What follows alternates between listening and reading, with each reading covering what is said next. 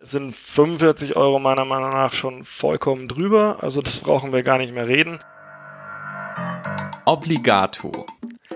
Der Musikpodcast für Neugierige. Eine Produktion der Zeitschrift Stereo. Alle zwei Wochen neue spannende Recherchen, Hintergründe und Interviews zu originellen Fragen rund um das Thema Musik. Heute, wie viel ist ein Bandshirt wert? Beantwortet von Musikfans und Experten aus der Kulturwissenschaft, dem Journalismus und der Musikbranche. Hallo zusammen. Willkommen bei der dritten Folge Obligato, dem Musikpodcast für Neugierige. Mein Name ist Tobias Hameling. Ich bin Journalist und führe euch als Host durch den Podcast. Nachdem wir in den letzten beiden Folgen zum einen tief philosophisch abgetaucht sind und dann ein scheinbar unlösbares Rätsel in Bezug auf die klassische Musik behandelt haben, widme ich mich heute einem etwas populäreren Thema. Falls ihr in die zwei ersten Folgen aber noch nicht reingehört habt, tut das gerne.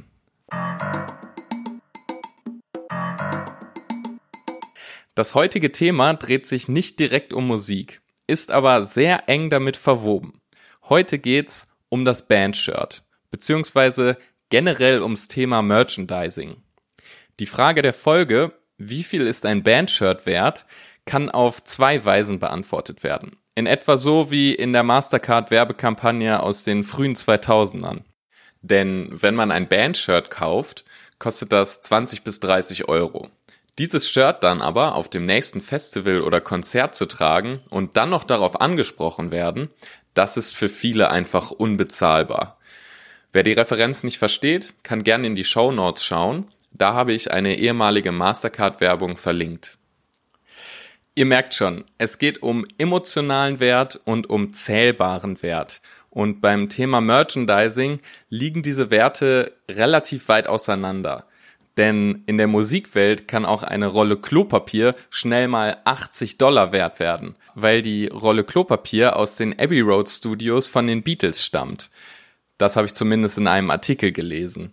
Ob das stimmt, ich weiß es nicht, aber so skurril es auch ist, ich kann es mir sehr gut vorstellen. Der Erzählung nach sollen dem neuen Besitzer des Klopapiers nachher sogar 1000 Pfund für ein einziges Blatt geboten worden sein. Naja, aber mal von Anfang an. Wer hatte denn eigentlich das allererste Bandshirt? Und wie fing das alles an mit dem Merchandising, so wie wir das heute kennen? Die erste Merchandising-Firma, die es gab, war Winterland Productions von Bill Graham. Das war so etwa Ende der 60er, Anfang der 70er Jahre. Bill Graham war ein umtriebiger Konzertveranstalter aus den USA, genauer gesagt aus San Francisco, Kalifornien. Unter anderem war er mit Bands wie Jefferson Airplane oder The Grateful Dead unterwegs.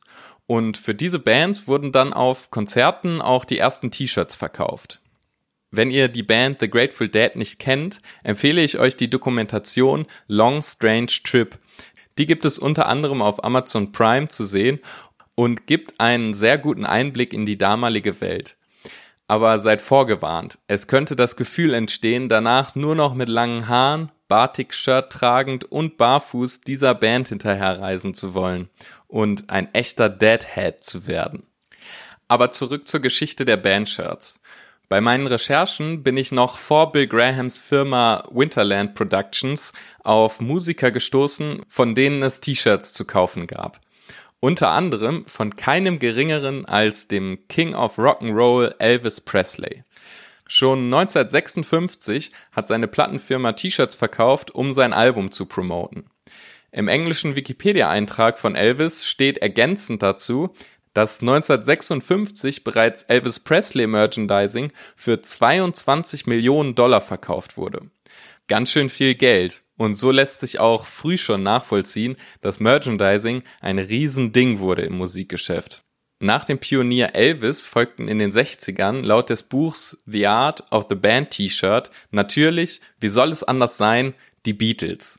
Sie verkauften laut des Buchs T-Shirts für Fans auf ihrer US-Tour 1964, genau wie die Band The Monkees. Bei Elvis, den Beatles, The Monkees sowie The Grateful Dead und Jefferson Airplane rund um die Firma Winterland Productions und Bill Graham liegen also die Ursprünge. Und nach und nach etablierte sich das Bandshirt bzw. Tourshirt in der Musikszene immer mehr. Heutzutage sind Bandshirts natürlich fest in der Musik und auch in der Modebranche verankert. Und Merchandise-Produkte gibt es in allen möglichen Variationen. Vom normalen Bandshirt bis zum Motorhead Babyschnuller, vom Feuerzeug mit Bandlogo bis zur Iron Maiden Weihnachtskugel, vom Jutebeutel bis zum Monopoly in der Metallica-Version. Es gibt wohl nichts, was es nicht auch als Band-Merch gibt. Nun ein bisschen kulturwissenschaftlicher Hintergrund. Aus welcher Motivation heraus ist das Bandshirt bzw. Merchandising entstanden und welche Bedeutung hat das T-Shirt?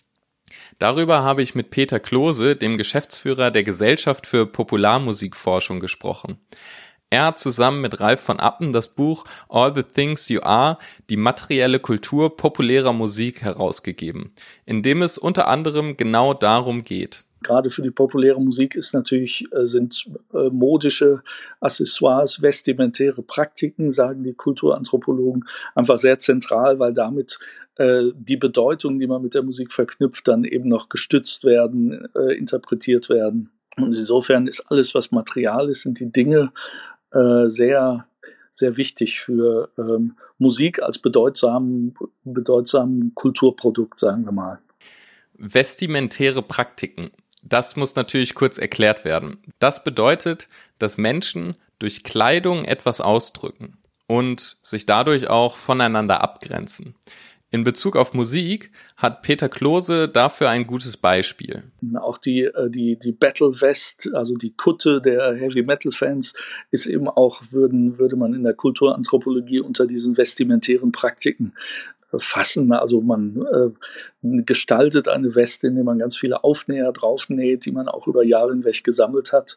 Ähm, und damit kann man sich dann eben als eine Identität als äh, Fan schaffen. Und genau um diese Identitätsstiftung geht es, sagt Peter Klose, die die Musik, die eher flüchtig ist, dauerhafter macht.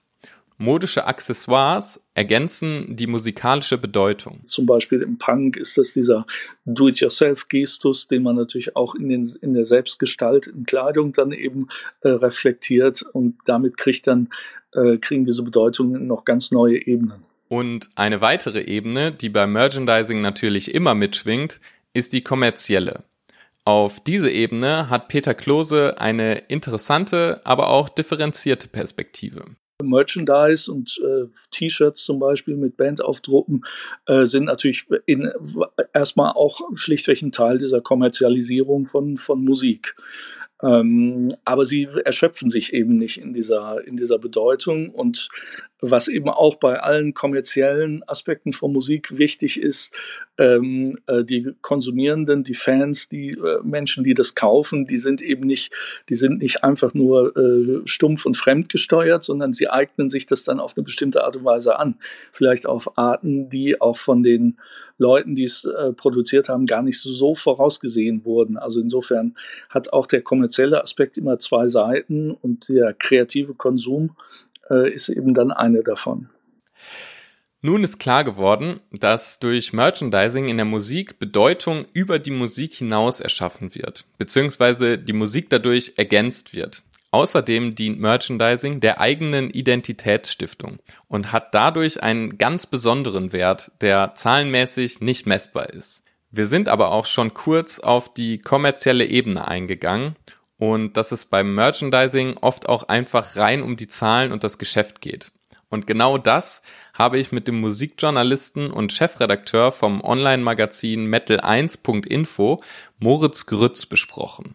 Auf ihn bin ich durch zwei seiner Kolumnen gestoßen mit den Titeln Mehr als Metal-Mode, eine Hommage an das Bandshirt und Von Merch und Margen. Wer verdient an Bandshirts? Einen Tag bevor wir gesprochen haben, war Moritz Grütz als leidenschaftlicher Konzertgänger noch auf einem Iron Maiden Konzert. Und dort hat er sich natürlich auch den Merchandising-Stand genauer angesehen. Was mir aufgefallen ist, dass es einfach generell ähm, große Bands mittlerweile mehrere Tourshirts produzieren, also eben nicht nur ein Tourshirt und mehrere Shirts, die du sonst im Shop kaufen kannst, sondern wirklich unterschiedliche Motive mit den Tourdates hinten drauf und eben auch Event-T-Shirts Das heißt, für die jeweilige Stadt noch ein eigenes T-Shirt produzieren, wo dann hinten nur der Termin von dieser Stadt draufsteht. Äh, das machen ja auch Metallica zum Beispiel, melden jetzt eben auch, Creator hatten das auch mal. Also das ist auch mittlerweile so ein Ding, um den Leuten vielleicht noch mehr Kaufanreiz zu geben, dass sie konkret zu der einen Show, bei der sie waren, ein eigenes T-Shirt kriegen quasi. Und diese Entwicklung sieht Moritz Grütz kritisch das Tour-Shirt als Institution, finde ich, verliert ein bisschen den Reiz dadurch, dass es nicht mehr ein Tour-Shirt mit einem Tour-Shirt-Motiv gibt, sondern halt schlussendlich irgendwie auf fünf unterschiedliche Motive für, für jeden was dabei so äh, dann dann halt die Daten hinten drauf gedruckt werden. Ich meine, entweder du kaufst dann als Sammler alle, was total bescheuert ist, oder oder je nachdem. oder du lässt es halt bleiben oder also musst du dich da aussuchen. Früher hast du halt das Tour-Shirt gekauft. Das fand ich irgendwie ein bisschen reizvoller sozusagen, persönlich als Tour-Shirt-Sammler sozusagen. Das Motiv dahinter ist klar. Mehr Geld. Denn das Shirt beim Iron Maiden Konzert ist nicht gerade günstig. Der Preis auf der Tour lag laut Moritz Grütz bei stolzen 45 Euro für jedes T-Shirt. Und die Marge dabei ist enorm hoch denn die Preise pro T-Shirt-Rolling liegen in der Masse schätzungsweise um die vier bis fünf Euro. Und auch wenn das T-Shirt teuer ist, verspricht das nicht unbedingt gute Qualität. Das T-Shirt von Maiden jetzt zum Beispiel ist eine Firma, von der ich noch nie gehört habe. Es wird ja auch immer gängiger, dass quasi die Rohlinge immer billiger werden, also einfach von der Qualität her immer schlechter, die immer immer dünnerer Stoff, was dann so als super soft, was weiß ich, äh, beworben wird noch, weil es so ein geschmeidiges T-Shirt ist, aber im Endeffekt ist es halt einfach nur noch dünner gewebter Stoff, der noch billiger herzustellen ist, sich noch schneller beim Waschen verzieht und äh, einfach nichts mehr von dem hält, was früher wofür früher irgendwie Bandshirt auch stand. Ich meine, früher war ein Bandshirt so ein richtig solides T-Shirt. Du siehst es ja heute noch, du kannst heute noch T-Shirts von vor 20 Jahren problemlos anziehen und wenn du sie pfleglich behandelt hast, schauen die aus wie neu. Und ich habe T-Shirts, die habe ich mir in dem Jahr gekauft und die sind einfach jetzt schon nach ein, zwei Mal pfleglich äh, waschen, äh, wie ich mit allen meinen T-Shirts umgehe, schon im Endeffekt verzogen oder, oder sitzen einfach nicht mehr richtig, der Druck wählt sich oder sonst irgendwie. Also du merkst schon, dass da wahnsinnig viel gespart wird. Hohe Preise, schlechte Qualität. Wenn man das hört, könnte man meinen, dass die Fans ziemlich abgezockt werden. So einfach ist es laut Moritz Grütz allerdings nicht, da differenziert auf den Preis geschaut werden muss. Vor dem reinen Gewinn für die Band Iron Maiden stehen noch einige andere in der Reihe, die ihren Anteil am Umsatz haben wollen.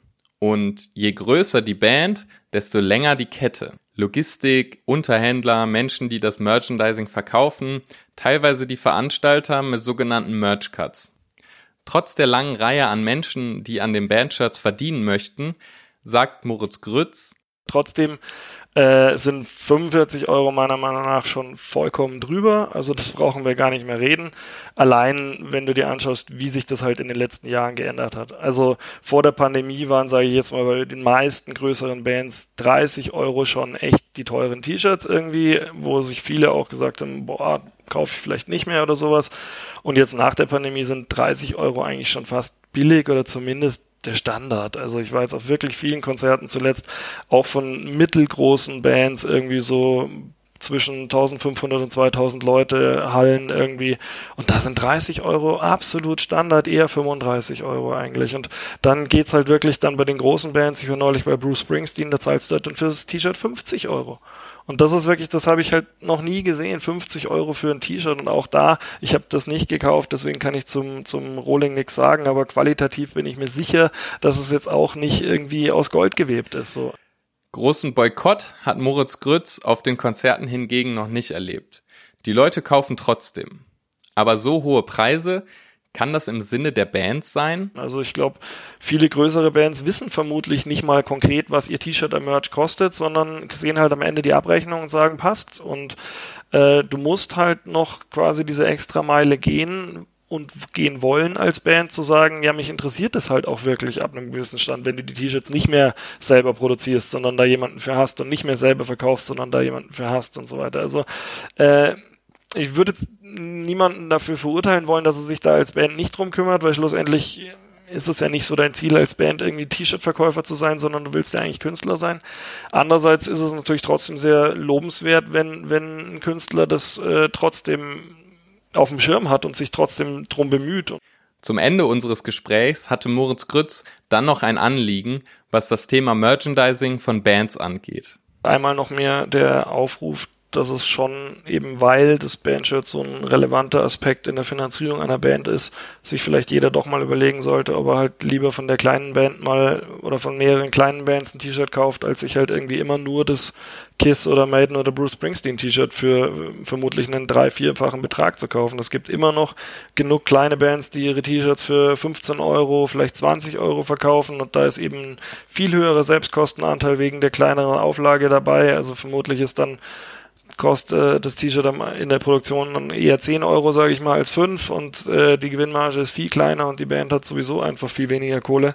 Und äh, da, da würde man wirklich mal Szene-Support betreiben, dass man halt auch mal eben nicht nur auf die kleinen Shows geht, was auch sehr wichtig ist, oder der erste Schritt, aber dass man auch bei den kleinen Bands halt beim Merch eher mal zuschlägt, als äh, immer nur auf die ganz großen Namen zu schauen. Und das ist ja auch cooler. Das ist eine kleinere Auflage, ist irgendwie ein bisschen was Besonderes irgendwie und soll, sollte man nicht, nicht außer Acht lassen. Neben der Außenperspektive auf das Thema Merchandising gibt es natürlich auch die Innenperspektive, also aus dem Geschäft mit Merchandising selbst. Ich bin Michael Lössel und bin der Geschäftsführer bei Krasser Stoff.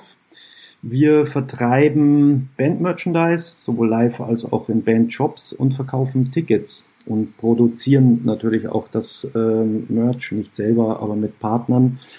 Das heißt, wir versuchen den Bands ein rundum sorglos Paket anzubieten. Äh, alles, was sie brauchen, äh, kriegen sie bei uns, äh, inklusive auch Tonträger. Also das heißt, man braucht nicht mehr zu Tonträgeranbietern, zu Ticketanbietern und zu Merch-Anbietern, sondern wir bündeln das alles äh, in, in einen Shop und bieten das den Bands quasi an, irgendwie ähm, als, als ihr Shop ähm, in, den, in den Verkauf zu geben. Und so hat der Fan noch eine Anlauf oder nur noch eine Anlaufstelle und kriegt im Grunde genommen alles, was er braucht.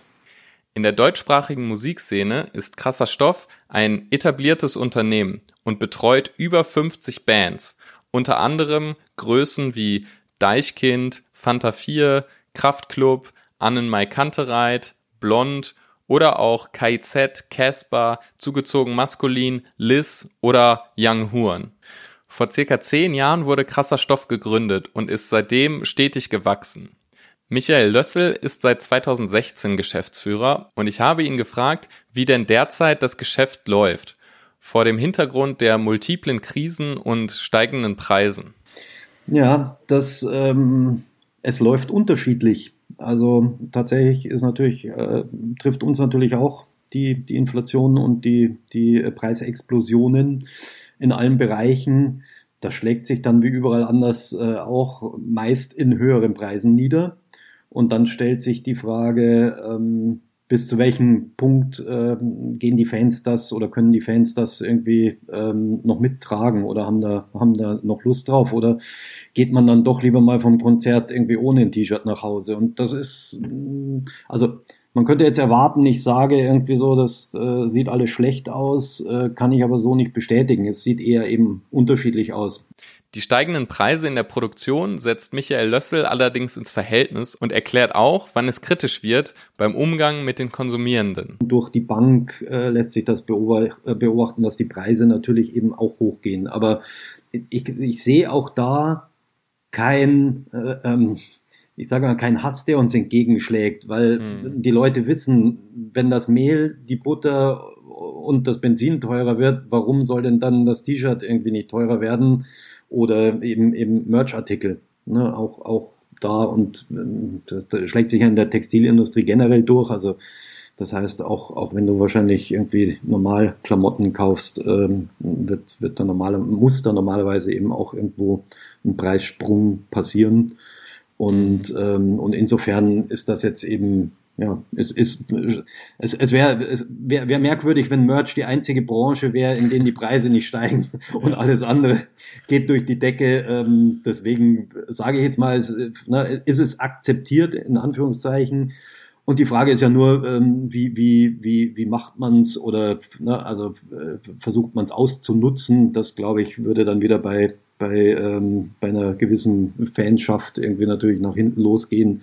Mhm. Na, wenn man jetzt einfach sagt, früher hat, hat ein Bandshirt irgendwie 25 gekostet und jetzt verlangt man 45, da wäre, glaube ich, jedem klar, dass da vielleicht dann doch äh, der, der Sprung äh, ein bisschen zu sehr in die eigene Tasche der Bands dann geht, als dass es nur ähm, das Abfedern der, der hohen Kosten irgendwie wäre. Dann haben wir noch darüber gesprochen, dass Merchandising mittlerweile zu einem sehr wichtigen Geschäftsfeld für Künstlerinnen und Künstler geworden ist, mit dem fest kalkuliert wird, da direkte Einnahmen durch die Musik, durch das Streaming stark zurückgegangen sind. Auf krasserstoff.com kosten die T-Shirts der KünstlerInnen in der Regel um die 25 Euro. Und im Geschäft mit Merchandising wird viel mit Exklusivität gespielt, in verschiedenen Varianten. Das hat einige Vorteile für Bands dass dieses äh, Spiel mit den Drops, also mhm. dass man auch irgendwie äh, un, ganz oft äh, un, unter der Fahne des, der Nachhaltigkeit oder der, des, äh, des Umweltbewusstseins, dass man eben leer verkauft. Also du verkaufst einfach Shirts, die noch gar nicht existieren, machst Zeitpunkt X ähm, zu und sagst, ab jetzt wird produziert und zwar exakt das, was bis jetzt bestellt wurde. Das ist das, äh, das ist eigentlich ein, ein ziemlich cleveres Tool, mhm. weil A, kommt das natürlich gut an, B, erweckt, ähm, also man kann es auch anders machen, wie du sagst, ne? man, man produziert 300 und die sind nach 10 Sekunden weg, so geht's auch. Oder du sagst, ich, ihr könnt einfach zwei Wochen bestellen und was dann bestellt ist, wird produziert. Also das gibt es in allen Variationen und ähm, hat dann so eine gewisse Exklusivität, ne, bringt dann vielleicht auch den einen oder anderen dazu zu sagen, okay, jetzt oder nie, dann muss ich jetzt wohl zuschlagen, ähm, dann tue ich das mal lieber, bevor, bevor es nichts mehr gibt. Und ähm, ja, und, und, und birgt tatsächlich natürlich den Vorteil, dass man, dass man dann nicht äh, sagt, ach komm, lass uns mal 500 äh, T-Shirts produzieren und auf einmal werden äh, finden das finden nur 15 Leute das äh, Shirt gut und dann sitzt man auf einem ganz schön hohen Stapel von T-Shirts und muss dann versuchen, die äh, wie Sauerbier an den Mann zu kriegen. Ähm, ja, das ist alles ein bisschen äh, natürlich mit Arbeit verbunden, haben wir aber sage ich jetzt mal mit als, als äh, einer der ersten irgendwie angefangen, irgendwie und auch unser System dann auch äh, auszurichten und aufzusetzen. Hm. Ähm, weil eine Bestellung, die reinkommt, äh, wandert eigentlich ins Lager und soll dort verpackt werden. Das kann dann da nicht passieren, wenn es heißt, du kannst zwei Wochen bestellen und dann wird es produziert und dann wird es dir äh, geschickt. Aber das ist auch mittlerweile ähm, selbst wenn man das eben schnell hinkriegt, ne, so ist dann zwischen diesem Bestellstopp und bis dann die Ware fertig da ist und verschickt wird, geht, vergeht ja auch nochmal ein bisschen Zeit, aber das sind die Leute mittlerweile so gewöhnt, ähm, dass da, dass da ein, ein, Gap quasi von der Bestellung bis zum, bis zum Ankommen beim Kunden von sechs Wochen ist, ist völlig gelernt und führt nicht dazu, dass äh, bei uns Kundenservice die Telefone äh, heiß laufen und sagen, wo bleibt denn meine Bestellung? Ihr habt doch gestern bestellt. Die Leute sehen das, wissen das und ähm, wenn das auch so angekündigt ist von den Künstlern, äh, funktioniert das ganz gut. Zum Abschluss habe ich dann noch nach kommenden Trends gefragt, beziehungsweise ob es überhaupt möglich ist, bei so vielen unterschiedlichen Merchandise-Artikeln noch etwas Originelles, Neues zu entwickeln, was die Fans noch überrascht und was sie noch nicht gesehen haben. Also ich glaube, es gibt schon viel, ähm, aber ich glaube, es wird noch mehr geben, denn es wird irgendwann alles als Merch mal geben und gegeben haben. Ähm, ich ich komme mal von der anderen Seite. Ich, ich sage jetzt mal so gefühlt und wahrscheinlich wird das auch einigermaßen hinkommen. 80 Prozent ist es das Shirt an Verkäufen.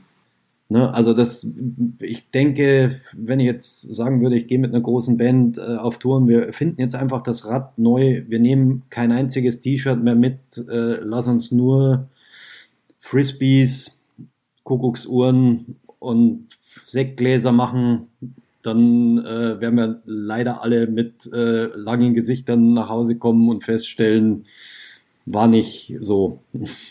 Mauspads ja. vielleicht noch. Trotzdem bringen die verschiedenen Künstlerinnen und Künstler auch originelle Dinge heraus. Michael Lössel erklärte mir aber, dass es unbedingt zur Art und Weise der Musikerinnen und Musiker passen sollte. Nun haben wir schon viel über das Bandshirt und Merchandising gehört. Von Menschen, die die Sachen tragen, von Menschen, die sich wissenschaftlich oder journalistisch mit dem Thema befassen und auch von jemandem, der das Ganze verkauft. Zuletzt habe ich ebenfalls mit jemandem gesprochen, der Bandshirts verkauft, allerdings aus einer anderen Motivation heraus und vor allem aus zweiter Hand. Ja, wir sammeln gebrauchte Bandshirts, also die Leute spenden uns die Bandshirts und wir verkaufen die ganzen Sachen dann wieder für verschiedene, ja, soziale, karikative Projekte. Das ist das Second Band Shirt Vereinsmitglied Fango. Er engagiert sich für den Verein Second Band Shirt in der Ortsgruppe Bremen und betreut unter anderem auch das Social Media Profil des Vereins auf Instagram. Der Verein ist in Köln aus dem Umstand entstanden, dass sich bei den Gründerinnen und Gründern des Vereins eine Menge Bandshirts angesammelt haben, die einfach nicht mehr getragen wurden und den Kleiderschrank unnötig füllten. Deshalb organisierten sie einen Flohmarkt mit ihren Bandshirts und spendeten die Einnahmen. Aus diesem Ansatz ist dann der Verein entstanden, der bis heute bundesweit stetig wächst und aktiv ist. Mittlerweile gibt es 15 Ortsgruppen, die jeweils ihren eigenen Fundus an Bandshirts haben und diese dann auf Konzerten, Festivals oder auch Flohmärkten für den guten Zweck verkaufen. Der Spendenzweck wird dabei von der jeweiligen Ortsgruppe bestimmt. Die vielen Bandshirts kommen dabei aus Spenden zusammen und Fango erzählt mir, dass er beeindruckt ist, wie viele Shirts schon gespendet wurden und dass auch echte Schätze dazwischen sind. Und das sind auch so die Reaktionen, die wir an den Verkaufsständen teilweise kriegen, wo Leute denken so, boah, krass, so hier habe ich schon ewig gesucht oder habe ich vor 30 Jahren war ich da auf einem Konzert, jetzt kaufe ich das hier. Allerdings wird jedes Shirt von dem Verein für den gleichen Preis verkauft. 6 Euro. Die Leute sind aber natürlich frei in der Entscheidung, auch mehr Geld zu geben. Also es gab am Anfang auch Diskussionen im Verein, wie wir das machen, ob wir vielleicht auch über eBay gehen um möglichst viel Spenden zu generieren. Ähm, aber es war uns auch immer oder ist uns auch mal ganz wichtig, dass sich halt auch jede, jeder Mensch da ein Shirt leisten kann und jetzt nicht nur irgendein, weiß ich nicht, 40-jähriger Typ, der dann halt schon arbeitet und genug Kohle hat, sich das, äh, das kaufen kann, sondern dass halt auch vielleicht, ja, irgendjemand, der sich gerade mal die 5 Euro Eintritt für so ein kleines Konzert leisten konnte oder auf ein, irgendwo auf dem Flohmarkt ist und denkt, boah geil, hier äh, kann sich dann auch ein Shirt kaufen. Der Verein Second Band Shirt ist komplett ehrenamtlich organisiert. Auf der Homepage secondbandshirt.com kann man unter anderem die Termine sehen, wo die jeweiligen Ortsgruppen einen Stand aufstellen. Außerdem kann man auch nachschauen, wo man selbst vielleicht seine ausgedienten Bandshirts hingeben kann, wenn man sie selbst nicht mehr trägt oder einfach nur einen guten Beitrag leisten will.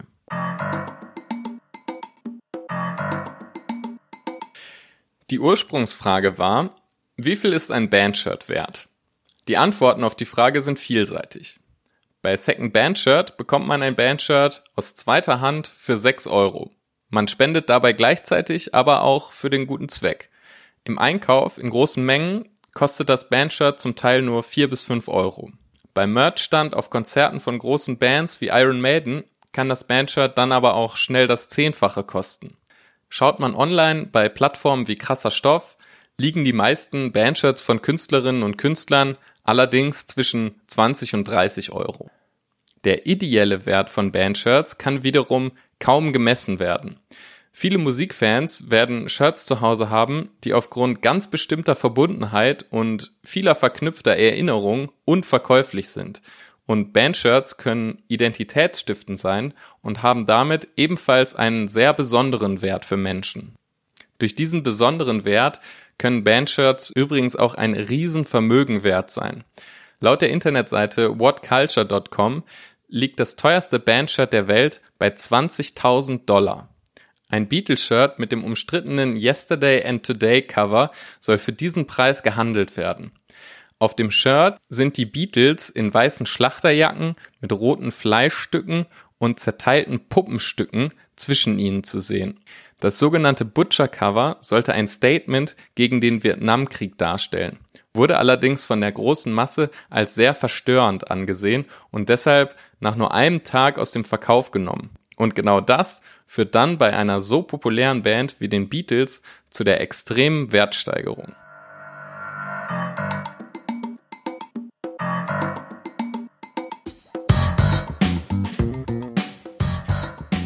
Viel sind euch denn Bandshirts wert?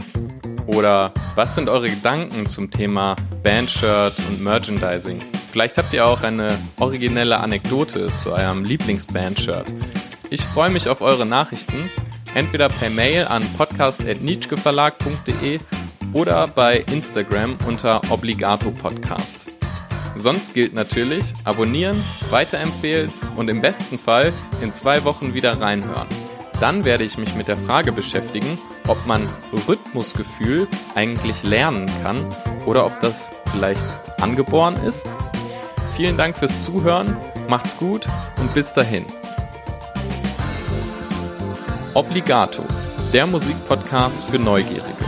Eine Produktion für das Magazin Stereo.